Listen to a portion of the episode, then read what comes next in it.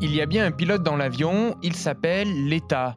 Pour éviter le crash de la filière aéronautique après la crise du coronavirus, le ministre de l'économie, Bruno Le Maire, débloque 15 milliards d'euros et fixe ses objectifs. La chute des commandes ne doit pas détruire des compétences que nous avons mis des décennies à construire. Nous nous fixons donc un objectif très concret et très ambitieux. Parvenir à un avion neutre en carbone en 2035 au lieu de 2050. L'avion du futur se prépare maintenant, mais vous savez quoi? Tout au long du XXe siècle, l'aviation a toujours été un fleuron français et les gouvernements aiguilleurs du ciel en chef. Bis Repetita, un podcast BFM TV raconté par Simon Buisson. La France ne sera pas une grande nation si elle n'a pas une grande aviation, dit un slogan moderne. Dans ce domaine, la France veut brûler les étapes. La flotte aérienne française n'existait pas d'hier, la voici née. Demain, elle sera grande. Nous sommes le 28 septembre 1945. 12 000 représentants de l'industrie aéronautique sont rassemblés au Veldiv à Paris pour écouter le ministre de l'Air Charles Tillon présenter son ambition pour le secteur de l'aviation dans un pays en pleine reconstruction. Son but, entretenir la légende des pionniers, Roland Garros, Hélène Boucher, Saint-Exupéry, Jean Mermoz, et de la mythique aéropostale fondée par Pierre-Georges Latécoère près de Toulouse. Lorsque je suis rentré comme pilote, j'ai retrouvé des camarades, lorsque j'ai dit que j'étais pilote chez Latécoère, qui m'ont dit, mais enfin, qu'est-ce que c'est? Ça Ça ne marche pas, ça ne fonctionne pas, vous êtes où? On fait des wagons?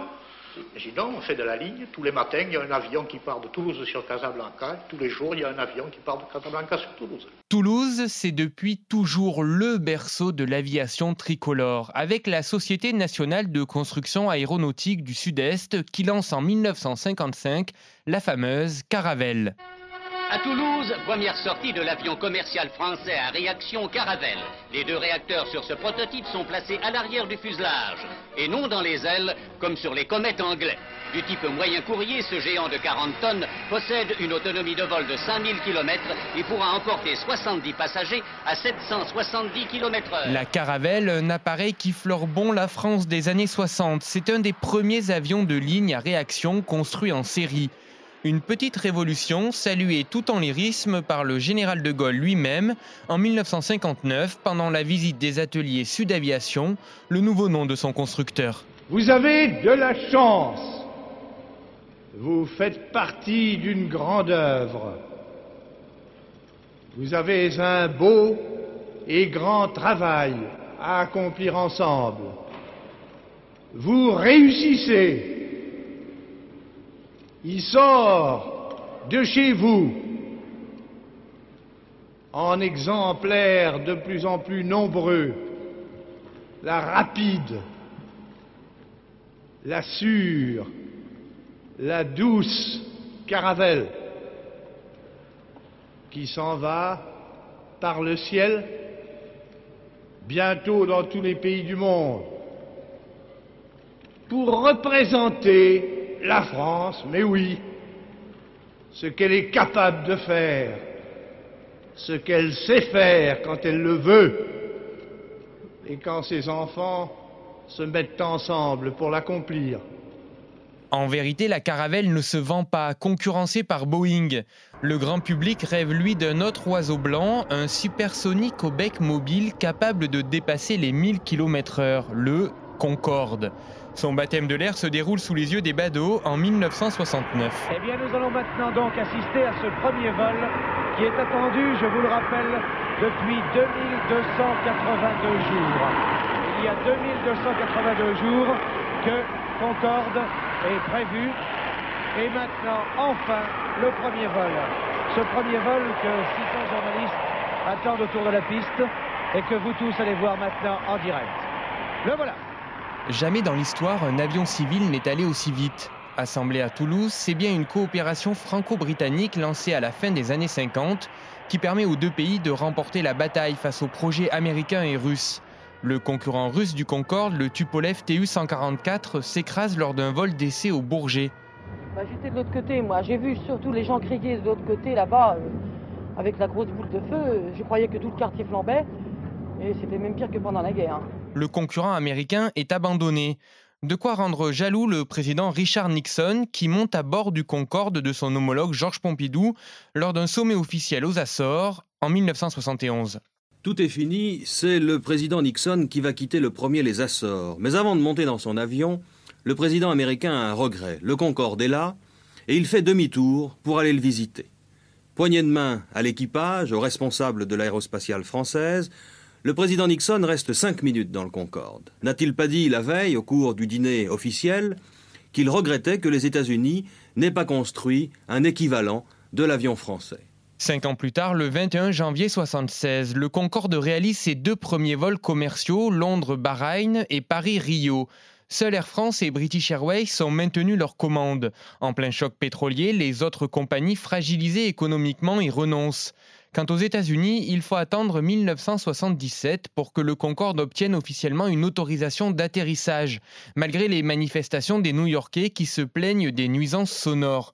Le rêve américain n'est plus qu'à 3h30 de Paris. Comme la justice française, nous allons utiliser la guillotine pour exécuter Concorde. Les ennemis américains du supersonique lui ont seulement coupé le nez hier à New York sur l'aéroport Kennedy. Pendant ce temps, beaucoup plus discret que le mythique Concorde et ses bruyants moteurs, se construit dans l'ombre le futur leader mondial de l'aéronautique, Airbus. L'acte de naissance est signé le 29 mai 1969 au Bourget. Airbus comme le bus des airs, un projet franco-allemand d'avion de ligne capable d'accueillir 300 passagers, c'est l'A300B. Comme aujourd'hui, les tronçons étaient venus d'Allemagne, de Saint-Nazaire, les voilures d'Angleterre, les gupilles et les belugas ne transportaient pas encore les tronçons. Le cortège traversa toute la France jusqu'à Saint-Martin-du-Touche. À regarder ces images, des convois empêtrés dans les fils électriques et les branches de platane, mettant près de deux semaines à rejoindre la chaîne d'assemblage, on comprend que les Américains de chez Boeing continuent en cette année 72 à dormir sur leur laurier et leurs 90% de parts de marché. Et oui, les débuts furent difficiles. En 1976, Airbus n'enregistre qu'une seule commande. Depuis sa création, seuls 16 appareils ont été vendus. Pour sauver ces avions, le constructeur accepte alors de prêter des A300B pendant six mois à un patron de compagnie aérienne américaine, l'ex-astronaute Frank Borman. Séduit, il en achète une vingtaine. La success story européenne commence. Les Britanniques reviennent dans le projet. En 1987, c'est le couple princier Charles et Diana qui baptise au Champagne à Toulouse le nouveau-né, l'A320. Et maintenant, c'est un grand plaisir pour moi d'appuyer sur ce bouton. Voilà donc une grande fête euh, pour euh, l'Europe, une grande réussite pour l'industrie euh, aéronautique européenne et puis aussi pour Toulouse.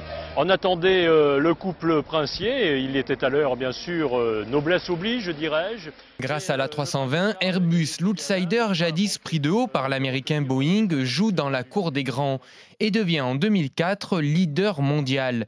L'année d'après, Airbus lance l'A380, le plus gros avion civil au monde, bardé de technologie. Nous sommes actuellement au sud de, Toulouse, 13 euh, 000 pieds, environ 4 000 euh, mètres. Nous sommes maintenant en train euh, d'essayer le, le, pilote automatique. La 380, nouvelle fierté française après l'accident de Gonesse en 2000 qui précipite la mise à la retraite du Concorde trois ans plus tard. La 380, bien trop gourmand en kérosène comme son prédécesseur, cloué définitivement au sol par Air France à cause de la crise du coronavirus.